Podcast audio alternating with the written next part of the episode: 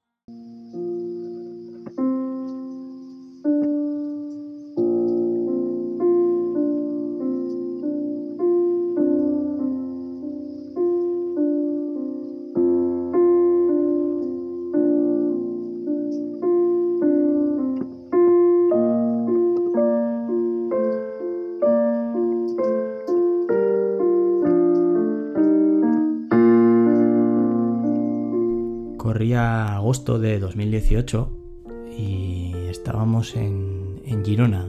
Recuerdo que estaba con mis compañeras del grupo de teatro y estábamos allí porque habíamos sido seleccionados para, participar en el Festival Internacional de Teatro de, esa ciudad, de Girona. Y estando allí, eh, nos dimos cuenta pronto que no iba a ser para nosotras un, un festival al uso.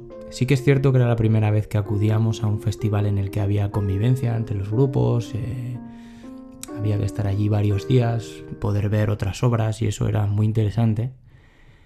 Pero tuvimos la impresión desde el primer momento que en nuestro caso nos iba a ser complicado. Efectivamente, no andábamos eh, muy lejos eh, de la realidad cuando una tormenta de lluvia, el día que nos tocaba actuar, eh, nos truncó los planes de, interpretar nuestra obra de teatro, La ciudad sitiada, ya que era teatro al aire libre. La verdad es que aquello nos tumbó bastante el ánimo.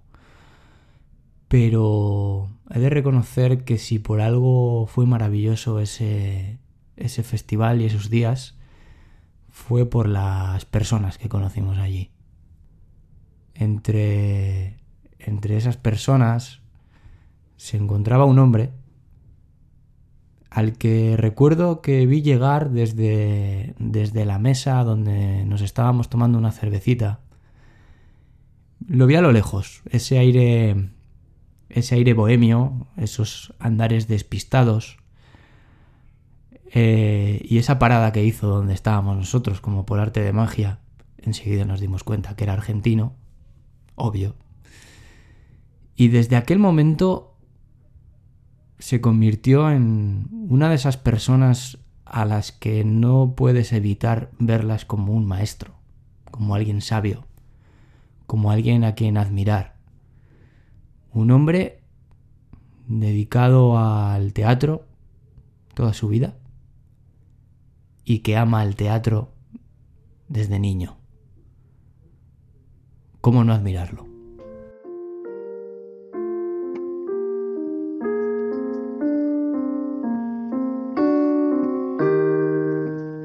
Gerardo Schwartzman, buenas tardes, buenos días para ti.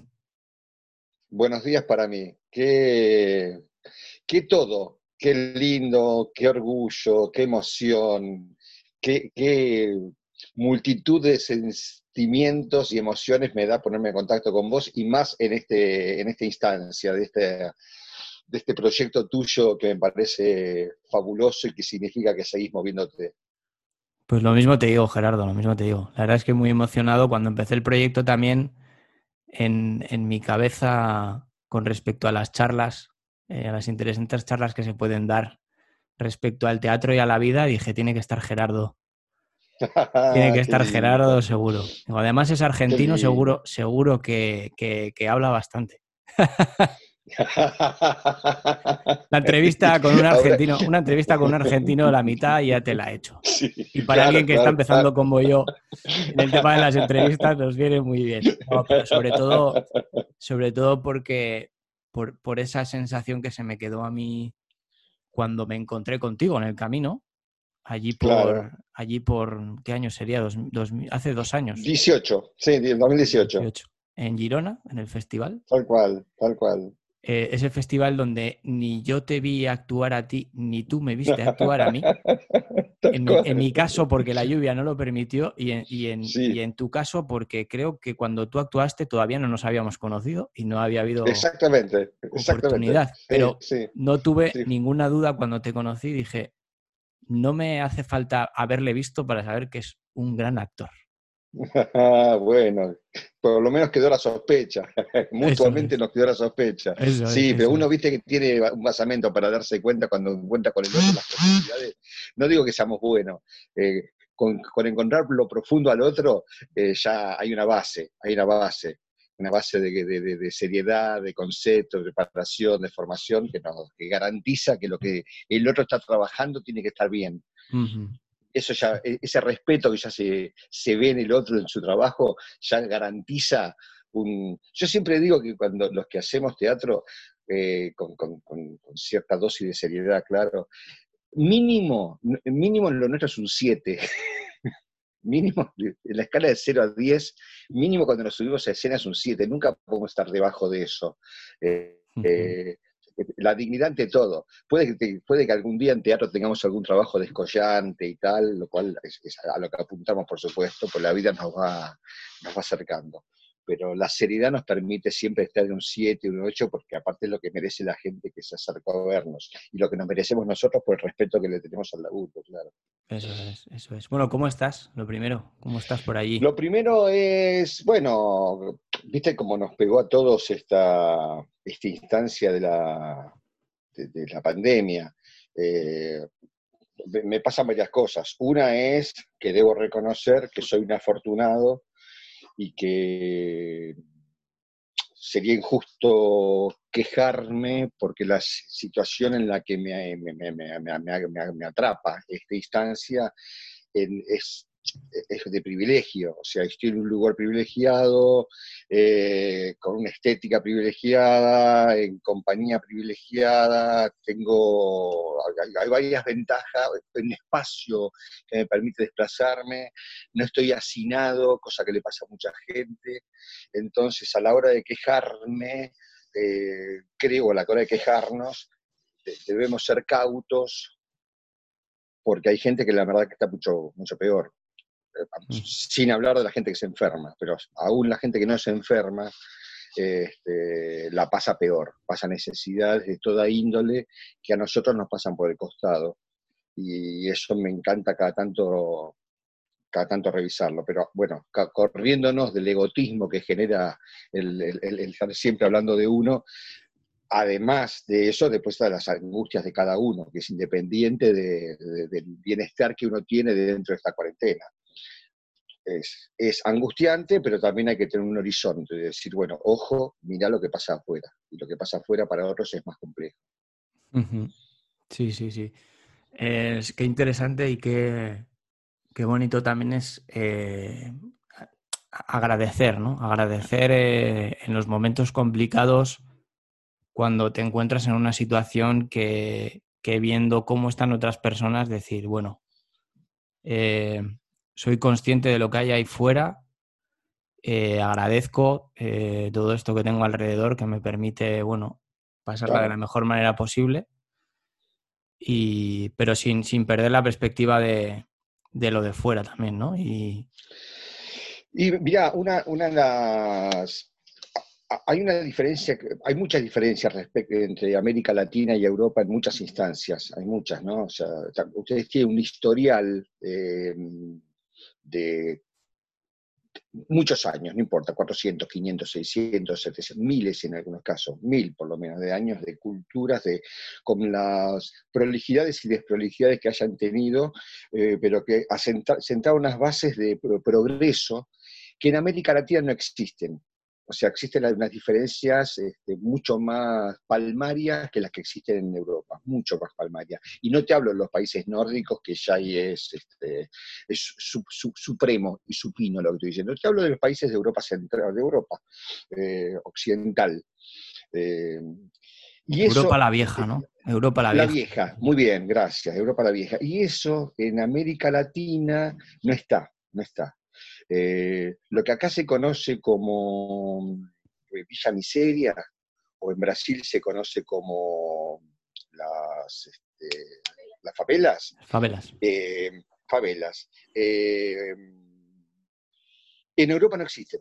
No existen asentamientos de miles o cientos de miles, o en algunos casos millones de personas. Río de Janeiro tiene algo así como 150 favelas.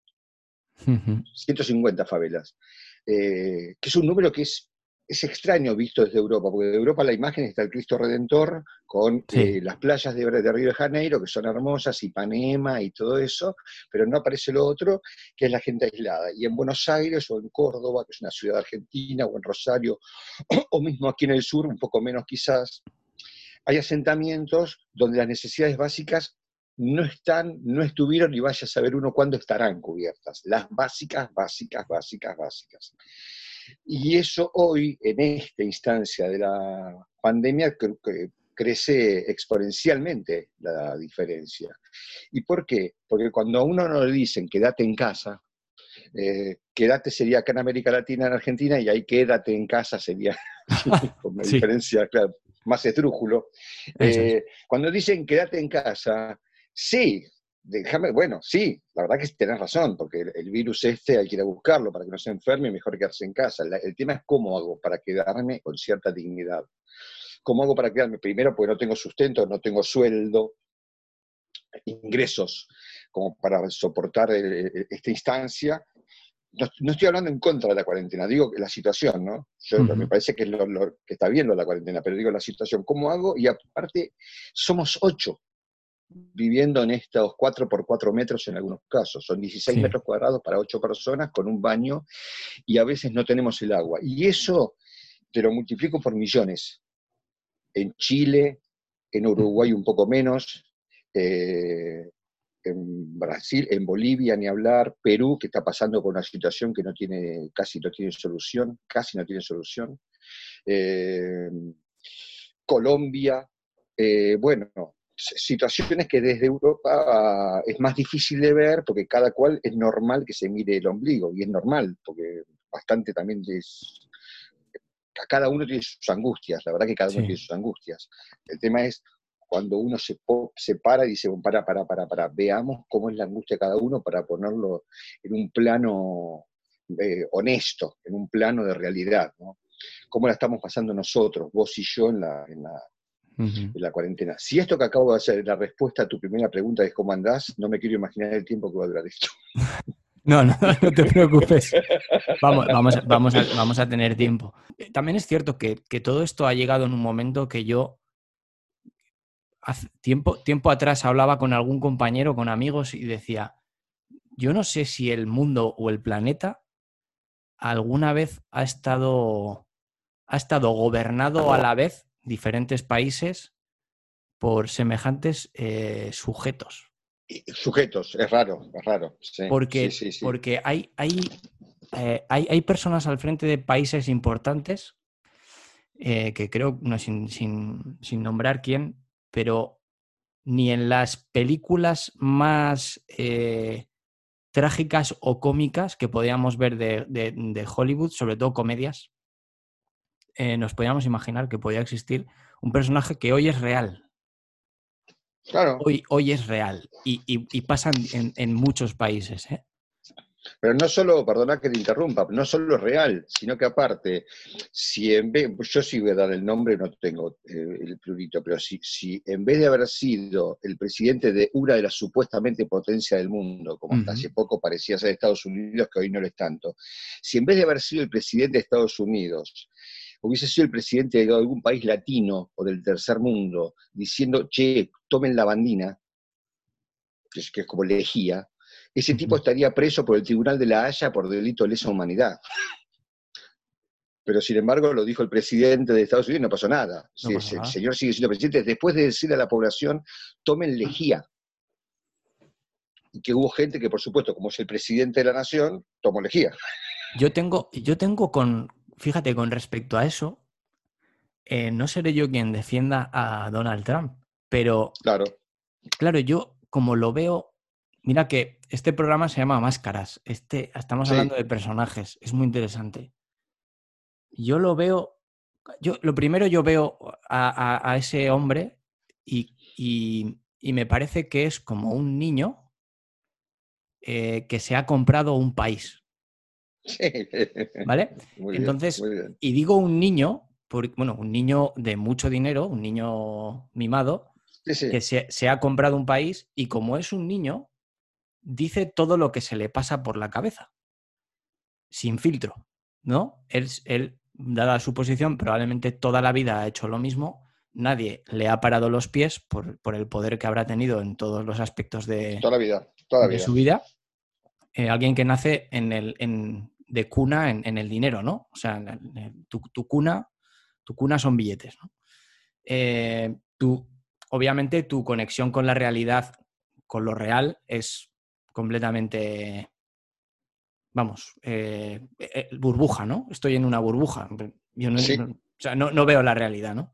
Entonces, es una persona que, que habla y dice todo lo que se le pasa por la cabeza y con respecto a eso que comentabas, claro, a él se le ocurrió hacer ese comentario en medio de una rueda de prensa. Oye, ¿y no podríamos buscar la manera de que con lo que se lava la gente las manos lo podríamos inyectar, ¿no? Y aquí tú te pones a pensar y dices, qué descerebrado, ¿no? Qué descerebrado este tío. Sí. Pero resulta que al día siguiente hay eh, no sé cuántas personas que, lo que comentabas tú, que han ido al médico porque han probado a hacerlo. Vale, y yo aquí hago una reflexión. ¿Hasta dónde llega la responsabilidad de, de ese presidente y hasta dónde llega la responsabilidad personal de quien decide inyectarse eso. Porque yo creo que si, si algo, es mi opinión, pero creo que si, si pudiéramos tomar en consideración este parón, este parón que hace la realidad y hace la vida, es para decir, ¿qué responsabilidad empiezo a tomar yo sobre lo que me cuentan y sobre lo que yo puedo hacer o no hacer? Quiero decir, ¿voy a depender de hacer todo lo que me digan o empiezo a pensar qué es lo, lo que nace de mí para hacer y lo que por lógica y sentido común no voy a hacer, ¿no? Es, es o sea, siempre ponemos un poco el foco en, en, todos estos personajes que hablan día tras día y que son, son titulares aquí, son titulares allá, en todos los lados, ¿no? Pero, pero ¿qué podemos hacer nosotros, gente y personas de a pie, eh, para coger las riendas propias y, hacer, y hacer nuestra vida, ¿no? Y al final, si eso va cambiando y la gente va entrando en esa dinámica, se puede producir cambios de aquí a no mucho tiempo interesantes. Pero es complicado. es complicado. Es complicado porque ahí tenemos, tenemos un tema que existe en todos lados, en España, en Estados Unidos, en Argentina, en todos lados, que tiene que ver con los medios de comunicación. O sea, esa persona que tomó lejía porque se lo dijo Trump, es muy probable que el día de la elección haya votado, haya puesto el voto por Trump. Es muy probable, la posibilidad es muy alta de que alguien, algún seguidor de él, que ganó, si bien había perdido en cantidad de números de, votos con Hillary Clinton, ganó. Es lo más seguro que fuera votante. Es lo más seguro. Para que ese señor norteamericano medio le haya puesto un voto a, a, Trump, tiene que haber tenido colonizada la cabeza, porque es muy difícil poner un voto a un tipo, un descerebrado como ese, como nos pasó en Argentina también, en tantos otros países, o mira Brasil, por ejemplo. Pero para, poner ese voto, bueno, sí, evidentemente tiene que estar manipulado de forma muy inteligente por los medios que te hacen creer que un tipo como Trump puede ser presidente de una nación. Entonces, eso que vos decías, de que nos da la posibilidad de generar nuestros propios medios de, de, racionamiento, por esto de las culpabilidades, quién es el culpable, Trump que lo dice o el tipo que lo consume, es cómo hacemos para no tener colonizada la cabeza. La colonización que nos generan, en el caso de ustedes, los medios, que, qué sé yo, Prisa tiene no sé cuántas radios y, medios y qué sé yo, lo que diga Prisa es, verdad. Es verdad. Sí, sí. Es verdad. Sí. Es verdad. Y, y, en, y, en, Estados Unidos lo que diga Fox es verdad. Y acá en Argentina lo que diga el grupo Clarín es verdad. Y en Brasil lo que diga Globo es verdad. Y así va por, todos lados. Y la gente lo consume, o por las radios, o por la televisión, o por los medios gráficos, y lo que dicen es verdad. Es, es, es, coger la realidad, retorcer la realidad eh, y convertir, convertir una, una visión concreta sobre la realidad en una verdad. Exactamente. Que puede, Ser, que puede ser una mentira, pero esto es que se suele decir que una mentira repetida muchas veces se convierte en una verdad. Eh, bueno, claro, claro, claro. Estaba viniendo ahora a la cabeza, hace un par de días terminé la serie de Chernóbil. Buenísima. Buenísima. Y me llamó muchísimo la atención. Eh, ya había visto algún documental, eh, sabía un poco la historia, pero cómo trataba eh, esa parte de comunicación, esa parte de cuál es la verdad, em, esa parte de esa ciudad que está a cuatro kilómetros de la central nuclear, que explota el reactor, lo que está saliendo por, por ese incendio y por ese reactor eh, mata directamente, o sea, mata todo lo que pilla en kilómetros a la distancia, alrededor. Y durante 37 horas esa ciudad no se evacúa. Mm. Eh, y en esas 37 horas ya hay constancia, por cosas que dicen varios, de que eso mata. El gobierno lo sabe, ¿no? pero aquí llega una de las máscaras, la del orgullo, el orgullo nacional, ¿no? El orgullo patrio, eh, más en aquellos tiempos de, los bloques de la Unión Soviética con, contra Estados Unidos, ¿no? Esa guerra fría que estaba todavía ahí a punto de, de llegar casi a la caída del muro de Berlín, que fue con lo que un poco terminó toda esa guerra fría, pero estaban en plena batalla, ¿no? En todos los niveles. Eh, y me llamó muchísimo la atención cómo el orgullo, cómo la, máscara del orgullo de un país puede eh, obviar o rechazar posibles ayudas que te puedan llegar de otros países, porque obviamente los países de alrededor están en peligro también. Eh, es decir, había una escena que recibían un robot de Alemania, de Alemania Occidental, que se supone que era el enemigo. Sí. Que se supone que era capaz de, admitir más radiación, de soportar más, radiación. Entonces lo podían llevar a un sitio concreto donde estaba la mayor radiación, ¿no? Y llegaba el robot allí y en cosa de dos segundos se desintegra. y el ruso estaba muy enfadado, muy enfadado. ¿Pero qué nos han mandado? Y resulta que a los alemanes les habían dado datos de radiación mucho menores de lo que era en realidad por no dar la imagen fuera de que lo que había ahí era una catástrofe sin precedentes. Sí, sí, sí, sí, sí, sí Y no contento con eso, habían metido tres buzos eh, para solucionar un tema de unas tuberías en, la parte de abajo del reactor que el gobierno dio por muertos y resulta que no habían muerto.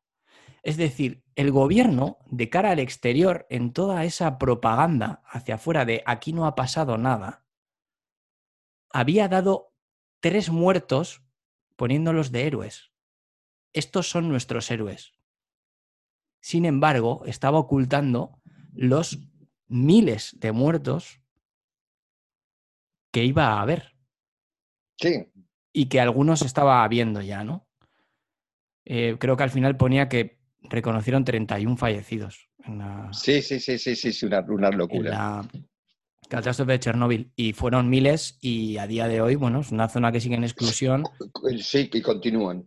y efectivamente, de hecho, yo tengo, yo tengo unos, unos amigos que cada verano traen una, una niña de la zona de Chernóbil, ucraniana, porque a día de hoy esos niños necesitan pasar meses fuera de allí para, para limpiar, ¿no?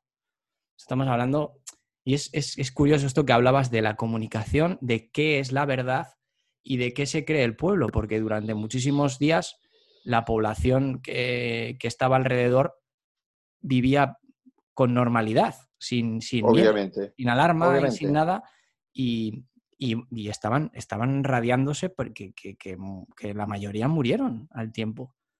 Entonces, este juego de, de, que, se ha dado también un poco con el coronavirus, alarmar, no alarmar, ¿cómo, somos tan, cómo decirlo, eh, tan sensibles a la información que nos pueden dar como una verdad y creérnosla o no creérnosla, ¿no? Entonces, qué complicado es manejar eso desde, desde de ser una persona de a pie que tiene un acceso a muchísima información, mucha más que lo que se tenía antes, pero ¿dónde la seleccionas? ¿Dónde la coges? ¿Cuál es verdad? Claro, ¿cuáles son tus referentes? El, tema es así, la, la, gente que tiene poder mediático, por decirlo de alguna manera, termina siendo referente, y esos referentes en algunos casos pueden ser gente muy danina, o sea, eh, eh, si uno puede cruzarse con ellos en algún lugar y decir, me quiero sacar una foto contigo, con un periodista, un deportista o quien fuere, que es conocido masivamente. Pero no tiene ninguna santidad. No tiene santidad en su ser. Eh, es, conocido, pero no, lo que él diga es, este, palabra santa, porque puede ser danino, que es lo que pasa, por ejemplo, con este caso que decimos, el presidente de un país. Ni te hablo de Estados Unidos, si querés, nos vamos a Bolsonaro que está acá, que es un tipo que tiene un nivel intelectual más que bajo, terminó siendo presidente de un país que tiene 150 millones de habitantes y se, ya se le murieron no sé cuántos miles, el tipo no hace nada. Y es un perfecto, eh, casi es un perfecto genocida. tendría que estar preso en algún lugar y sin embargo tiene seguidores, la gente se saca fotos con él, la gente se pone camisetas con su foto y festeja las cosas que dice que haciendo un salto en la analogía sería como que un tipo caminara al lado de Hitler y festejando, y que todos digan, mira qué lindo el que está con el de bigotitos, y lo tomarían como normal. Eh, bueno, eso, eh, de alguna manera Goebbels, que era el, propagandista de Hitler, sabía cómo hacerlo. Sí. Sabía cómo hacerlo, hacer creer que era, que era gente bien, y que había que expulsar a los enemigos estos que hay que expulsarlos, de la manera que había que matarlos y la gente termina creyéndolos. Sí. La gente termina creyéndolos. Hay, algunos, hay alguna gente que ya está grande, por supuesto, que perteneció al partido nazi, que decía, yo no soy ningún asesino, pero yo les creía. Yo les creía. Sí. ¿Por qué no les iba a creer? Pueden, le pueden acusar de ingenuo, de lo que querramos. Bueno, intentamos, esto volvemos a, dar vuelta alrededor de lo que decías vos de eh, cuán culpable es el, que dice la elegía y cuán culpable es el que se la toma. Mira, te lo voy a llevar al plano teatral también, ahora que sí. esto que tiene que ver con, los medios y tal. Eh, y lo digo sin ningún tipo de queja, ni, mucho menos. Simplemente es algo a lo que estamos habituados los que hacemos teatro. Eh, Argentina, como bien sabes, es un país largo, grande. Y este, yo hace muchos años que hago giras por el país. Giras en pueblos, en ciudades, en lugares donde hay por ahí quizás pocos teatros y tal. y yo soy actor de teatro de, sin acceso a la televisión, no tengo una, proyección mediática. ¿no? Que no, me permite tener una divulgación este, a nivel masivo. O sea, de hecho, mis expectativas son siempre teatros, capacidades promedio, 60 personas, 70 personas, ¿no? Los, que estamos acostumbrados a ese tipo de teatro. Y me ha tocado en algunas oportunidades cruzarme en medio de giras con eh, elencos de eso, esa gente que hace de esas, más que comedias livianas, son peor que livianas, es de, muy escasa calidad. Escasa calidad, tanto técnica como artística, de toda índole, pero tienen un peso muy fuerte que es el ser proyectado por los medios. O sea, los famosos que acá y allí creo que se llaman mediáticos, ¿no? es que la gente dice, uy, vi tal en televisión y me lo crucé y es más alto, es más bajo, tiene más teta, tiene menos teta, la que, la que se quiere sacar la foto, ¿no? Sí. Y a mí siempre me causaba gracia que en los lugares, en los pueblos a los que yo tenía que llenar un teatro de 60, 80 personas y para poner un valor ridículo a 100 pesos, por decir un número, cualquiera, no importa, y caían los otros que todos sabíamos que su, calidad es escasa, pero su proyección mediática es altísima. Y la entrada era, primero, en vez de ser un teatro para 60, 80, es un teatro para 500, ponele, y el valor de la entrada era septuplicaba o octuplicaba mi valor de entrada, y sin embargo no, era más normal que fueran a ver a esos. Uno se pregunta, ¿no es raro? O sea, la pregunta que yo igual ahora ya tengo 60 años, no me pregunto si es raro, pero digo, qué cosa, ¿no? O sea, ¿cuál es la búsqueda de ir a ver ese espectáculo que en líneas generales no tengo la sospecha, tengo la certeza de que es de bajo nivel artístico, sin embargo estoy dispuesto a poner eso para acercarme a este referente. Este otro no es un referente, yo sé que hace teatro, debe me, imagino que debe ser bueno porque está girando por el país haciendo funciones, pero el otro es mi referente. Y bueno, y eso me parece como una analogía perfecta. Sí, una analogía al final es una cuestión, sí, es, es, un poco la, proyección mediática manda mucho, en tanto en cuanto em, ahora también se mueve mucho todo por el alcance, por el alcance que puede tener un determinado proyecto, que se tiene que traducir en tema económico, obviamente, después para, em, para ver un beneficio. Y al final, claro, si cuentas con, actores, actrices, eh, personas que tienen más alcance quizás en redes sociales, que al final te viene dado sobre todo por la televisión, em, totalmente, lo mediático, por los medios de comunicación. Em, muchas veces yo creo que pasa que la parte de calidad artística queda como en un segundo plano y se ve un poco más, se va un poco hacia el beneficio, hacia, hacia algo más empresarial, hacia, hacia, algo más económico. Tal cual. Tal cual. Yo no me animaría a decir segundo plano, yo lo pondría en un tercer o cuarto plano. Lo digo mm. sin ironía. Me parece que me quedo corto si digo que lo artístico queda en segundo plano, porque casi que es lo de menos. Casi que es lo de menos. O sea, alguien que eh, triunfa eh, por estar meses encerrado en una casa y lo, firman durmiendo eh, o, intentando hacer amor bajo la sábana filmado en oscuras o abriendo la heladera para comer un arroz, gran hermano, termina siendo famoso. Y cuando salga de ahí, la gente se va a acercar para estar cerca de él porque lo, te vi por la tele. es increíble verte de carne y hueso vos eras el que abría la heladera y sacaba el yogurt. Yo te vi. Y te vi cómo te bañabas y te ponías shampoo. Una cosa que lo artístico ahí no está. Ahí no está lo artístico, es otra cosa. Es otra cosa. no sé qué es. Es otra cosa.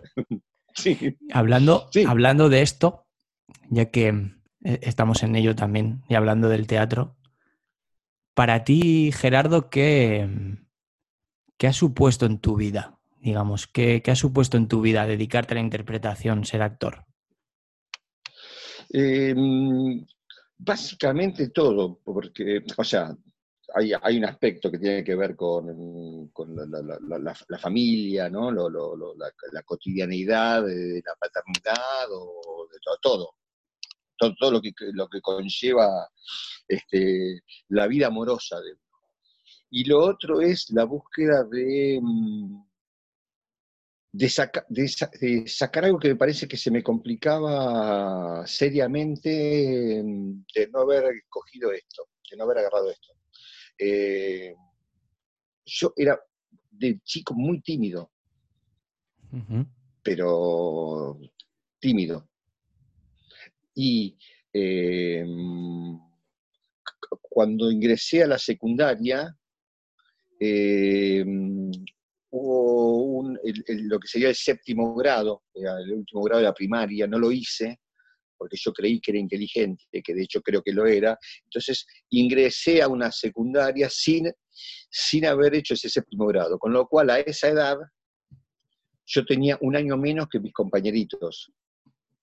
O sea, ellos tenían 13, yo tenía 12 lo cual suponía una diferencia más que importante, no es como ahora, es, muy importante. A esas edades donde nos estamos formando en esa suerte de preadolescencia, mi vínculo este, hizo que me retrajera más aún, porque era eh, más, más tontuelo, si se quiere, más ingenuo, si se quiere, con una posibilidad de, acercamiento a los otros eh, difícil, no porque, no porque sufriera bullying, ni mucho menos, jamás, no pasa por ahí, pasa por mí, como la forma de vincularme, cómo descollar en esa instancia donde tenés un año menos que los demás.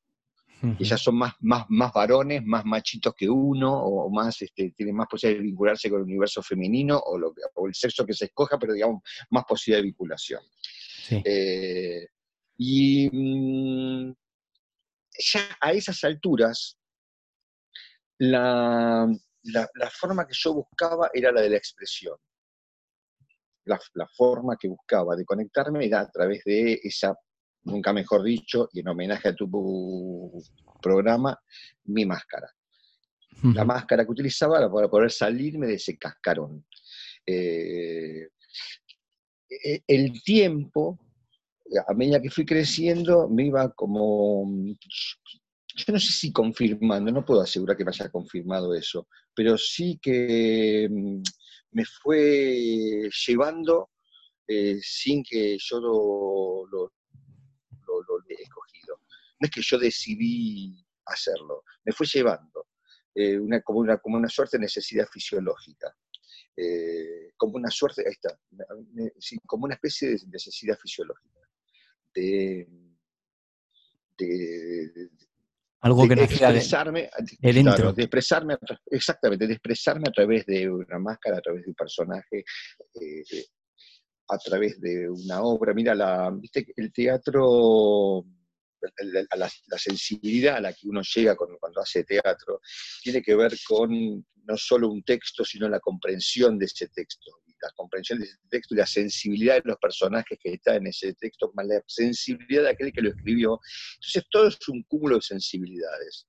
Y ese cúmulo de sensibilidades, si lo tomamos con los poros abiertos y tal, también nos llevan a un, a un mundo de sensibilidades a nosotros. Entonces somos somos mayorones, somos más sensibles a la hora de vincularnos con eso, que nos permite, eh, eh, es como si estuviéramos viendo, en realidad es como lo que le pasa a alguien que ve una novela, que es una novela por la televisión que se sensibiliza con lo que le pasa al otro.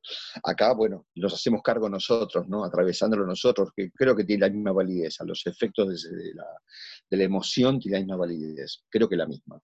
Eh, no, pongo en, no, pongo en un estadio mejor una que otra sensación de aquel que se compromete emocionalmente con lo que le está pasando al otro, porque lo, lo, creo, lo creo.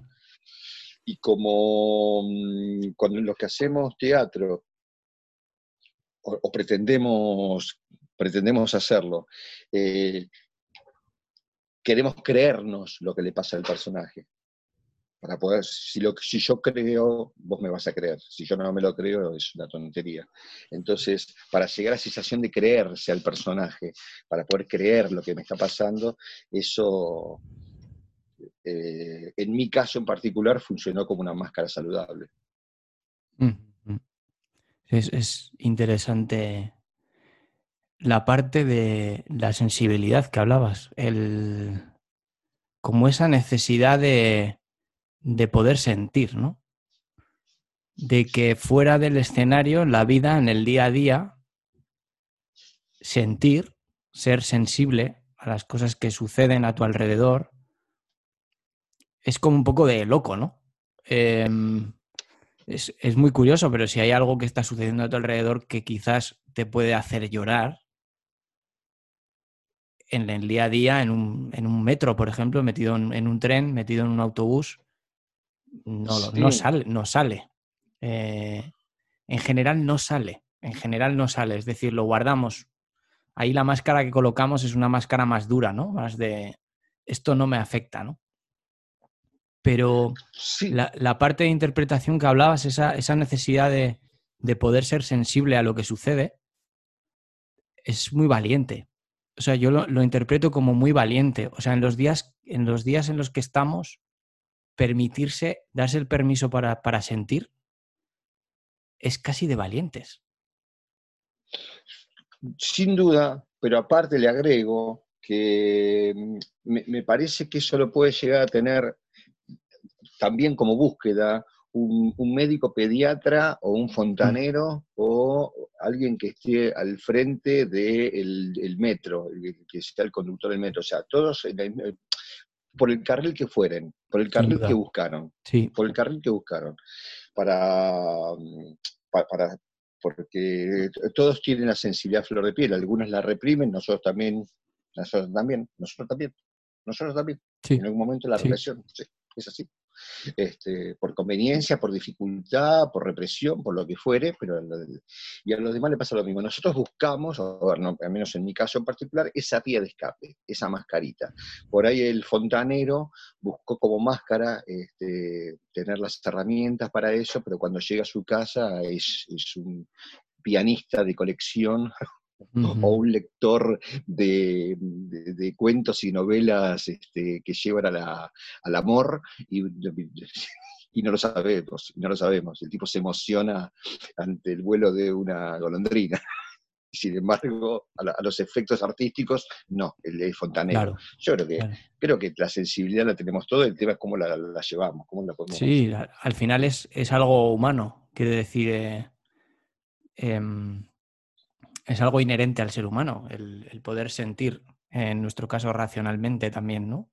El, ponerle, no sé si ponerle palabras o ponerle conceptos o etiquetas, o, pero podemos llegar a entender lo que nos está pasando. Queramos, muy bien, queramos verlo o no, pero todos, podemos, todos podemos entender lo que nos está pasando.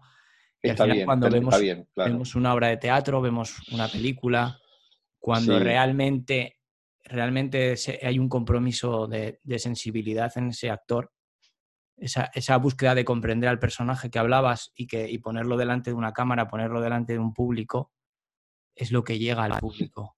Es lo que, es lo que el público dice, a mí me pasa eso. Ahí, Exactamente. ahí es donde se produce la unión, ¿no? Y, y, es muy interesante eso. Es muy mágico, ¿no? Es, tan normal, tan normal, tan, realmente es tan normal, pero a la vez tan mágico. Sí, bueno, una de las magias mayores que tenemos y como un desafío también es que mm, es una magia que comienza, que parece una verdad de perogrullo, pero que de hecho es así. Es una magia que comienza de función a función y termina en función a función. O sea, por ejemplo, cuando nos acercamos a, un texto, a un personaje y lo desarrollamos, lo ensayamos y tal, y lo ponemos en escena, esa sucesión ocurre genuinamente en todas las funciones. Suena raro, suena extraño, suena poco creíble, suena más cercana a, que sea una repetición, una repetición de la emoción, no la emoción, que no es lo mismo. Suena, suena, más cercano a eso, sin embargo la búsqueda es que no se repita, que, ocurra para poder tener la sensibilidad en ese punto. Bueno, ese es nuestro desafío, que, es un viaje, es un viaje, es un desafío. No quiero repetir aquello para mostrarte cómo tuvo, cómo tuvo este, cómo fue, fue efectiva. Claro, claro, claro. Tuvo efecto. Fue efectivo. Claro, tuvo efecto, entonces voy a repetir. No, no, no, no. Sé, séme honesto, no, no me lo repitas. Que, ocurra. volvemos a, volvemos a, la larga introducción que hemos tenido del cómo estás y que nos ha llevado a hablar de, la verdad. Sí, sí, sí, sí. Volvemos a la verdad y a la honestidad, que es donde está la verdad, ¿no? Muy bien, muy bien, claro, sí, sí. si alguien, si hay una persona que quiere que quiere encontrar cuál es la verdad de lo que le pase, si prueba a ser honesto, llega. Ah, mira qué lindo eso. Me gustó. Si se es honesto, se llega. Pero ahí es donde está la valentía. Porque la valentía de ser honesto con uno mismo, ojo, eso es un viaje también, como, como cada función. Un viaje. Claro, claro, claro, claro. Y ahí es donde está el público. Eso es lo que el público ve cuando ve eh, la historia que, se le está contando. Está, está, viendo un actor, está viendo una actriz, está viendo una historia que puede ser la que le, pase a él y, yo creo que en alguna parte de dentro conecta con, con, esa honestidad. Cuando se toca esa fibra es, ay, es aquí. Es, igual luego no voy ahí, ¿eh? pero en ese momento, tac, ¿no? Ahí, Ahí está, ahí está el teatro. Y bueno, pero tienes, hay una especie de función terapéutica en eso también. En los dos sentidos. Hay una especie, sí, sin, sin, aplicarlo como terapia, pero es una especie de función terapéutica. El hecho de sentarse a que te introduzcan así, tac, y te claven la, ese estado para que te revises, para que te toque. Y sí, sí. Algo te tiene que pasar. Algo te tiene que pasar. Em, es una especie de te hago ver. Te hago ver. Por un momento. te hago ver por un momento que esto puede pasar, ¿no? Es, más, para ponerlo en, en un plano más humilde, espero que te haga ver. Espero que te haga ver. Espero que te haga ver. El te hago ver, el te hago ver nunca puede ser un objetivo. Claro, claro, claro, claro. No, no, hay un objetivo al que llegar con respecto a, función público, actor público. no hay un objetivo para con el público. Pero sí que nos mueve, sí que nos mueve mover corazones. Sí, sí. Sí, que nos mueve, sí. que nos mueve el hecho de si de 70 personas que han venido a ver esto, yo puedo hablar con tres y hay tres que me dicen, oye, de verdad, eh, me, has dado un, sartenazo, me has dado, me, has dado un golpe aquí. Me... Claro, chata. Cada uno es libre de mover ahí lo que quiera. Sí, sí, sí, sí, sí, sí. Bueno, y en eso estamos, en eso estamos. Ahora, em, eh, es, como decíamos al principio, hay una especie de paréntesis donde lo que estamos haciendo ahora es una especie de terapia, porque es todo lo que ocurrió hasta ahora. Todo lo que ocurrió hasta ahora. Eh, no, tenemos, no, quiero volver a tocar el tema de incertidumbre, pero no tenemos la certeza de cómo va a continuar. Estamos en un paréntesis tan preocupante que decimos, ojalá aquello que por lo que atravesamos vuelva a ocurrir pronto, por varios motivos. Uno es el sustento, pero otro por, también por la cuestión que este, de, la necesidad de seguir haciendo ese, de seguir contando con esa máscara que nos cubra. Eh, pero ahora es un paréntesis que no tiene, no tiene un horizonte claro. No hay. No hay. no, no, no, sé en tu caso, en mi caso había funciones, por supuesto, antes de la pandemia que se cancelaron, un proyecto en el que estábamos, en el que se frenó por completo, totalmente, que no sé qué ocurrirá con él, que iba a ser, iba a ser el sustento de los próximos 3, 4 años. Eh, bueno. Ahí está. Ahí está, ahí está. Sí, sí, veremos cómo este paréntesis ya sabemos cuándo se abrió, acá se abrió el 19 de marzo y veremos hasta cuándo es, no, no, no, no podemos aventurar nada. Es, es, lo que... principios, sin queja, es lo que hay. lo, que, Toca, lo que toca ahora es, eh, no, no, se puede mirar más allá de, de mañana, casi, ¿no? No, no, no, no, no. No, hay planificación posible, no hay no hay, un horizonte, no hay un horizonte claro, un horizonte seguro, un, horizonte controlado. No hay. Y eso, Y, la dificultad de encarar, por eso me encanta esto que vos tengas la facilidad de proyecto. Eh, eh, a los efectos de, esta actividad, no hay proyecto posible. No hay proyecto. No puedo empezar a ensayar algo que no sé qué va a ocurrir. Una de las últimas actividades que se va a habilitar es el teatro. Una de las últimas Y no es como dicen, eh, bueno, pero puede ser que sea fila de por medio o asiento de por medio. Eso es para los grandes teatros. Particularmente no es mi caso, no es mi caso. Si a los teatros pequeños a los que yo suelo llegar a hacer funciones, le pones una silla de por medio, bueno, es, es una reunión familiar casi. Claro, claro. Con respeto. Sí, por no hablar. para otros puede llegar a ser. Por no hablar de la supervivencia también a, nivel económico de esas salas pequeñas, ¿no? Obvio, ni hablar. Acá han caído, me imagino allí también, han caído, pero como moscas, como moscas. Sí, sí, porque ya son, ya son salas que en el día a día van, van bastante apretadas. En el caso de Madrid, en el caso de Madrid, que tú conoces también, em, ¿cuántas? Hay muchas salas pequeñitas. Hay muchas salas pequeñitas que, son la, como decirlo, la, cuna o la, cantera, ¿no? De, de, muchos actores y actrices que estamos, eh, que estamos tratando de, dedicarnos a esto eh, y tenemos ese espacio para poder hacerlo. Y sería una pena, sería una pena que, que, fueran desapareciendo, ¿no? Porque al final es donde, donde, aparte de que es una opción de teatro maravillosa, eh, con, ese número de espectadores también, es, una manera también donde se eh, trabajan eh, y empiezan a trabajar y empiezan a aprender y empiezan a experimentar, que es donde, donde más vas a progresar como actor, que es haciendo. Es haciendo, es interpretando, es subiéndote un escenario con público, es ahí es donde, donde va la mayor experiencia, aparte de cualquier formación que puedas hacer. En mi caso yo no tengo prácticamente formación teatral, como quien dice, pero mi mayor formación teatral han sido la cantidad de horas de, escenario, de decir, sí a, este proyecto, sí a este proyecto, sí a este proyecto, estar ensayando tres a la vez, pero sobre todo en los principios estar, estar, estar, estar, todo, prácticamente cada día, un ensayo. Es escenario, es escenario. Sería una pena que, yo, confío, yo confío en que igual ahora va a ser un momento complicado, va a ser difícil, pero el teatro, con el, con, el teatro no, no, ha podido nada en la historia. Es, no, no, no, no, sin duda, sin duda. Seguirá porque es necesario.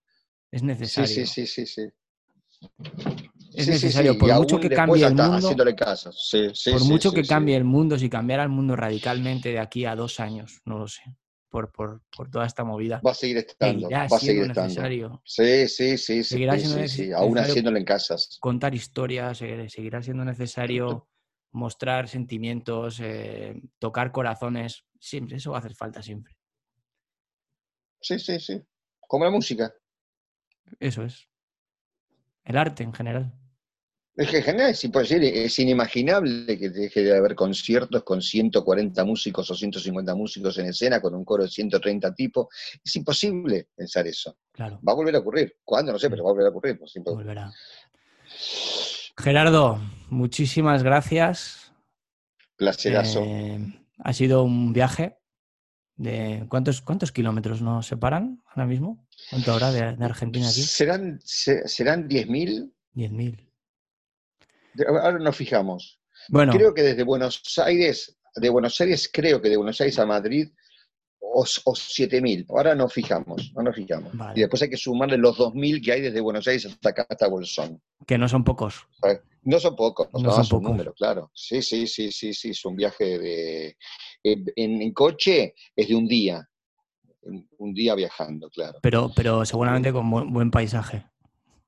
Es que es hermoso, claro, es muy lindo. Sí, sí, sí, sí. Aparte viajar en carretera es, para mí es de lo más grande que hay, es hermosísimo. Me provoca mucho placer, mucho placer. Pues muchísimas gracias Gerardo, esto ha sido un, viaje lindo por carretera también. Me encantó, dale, me encantó, un gustazo y, este, y estamos en contacto como siempre. Pablito, te mando un abrazo enorme. Un abrazo Gerardo. Chao. Igual, chao, chao, chao, chao.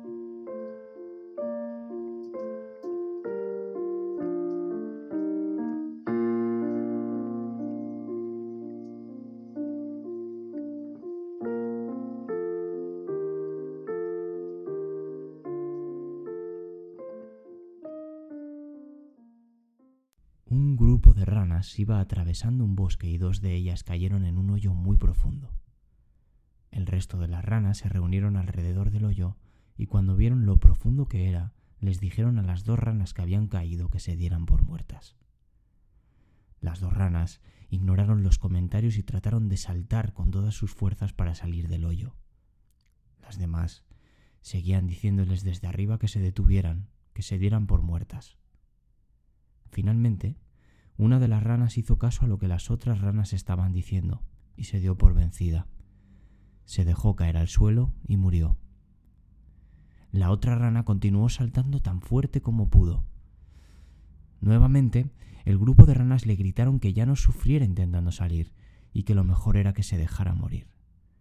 La rana saltaba más y más fuerte y finalmente logró salir.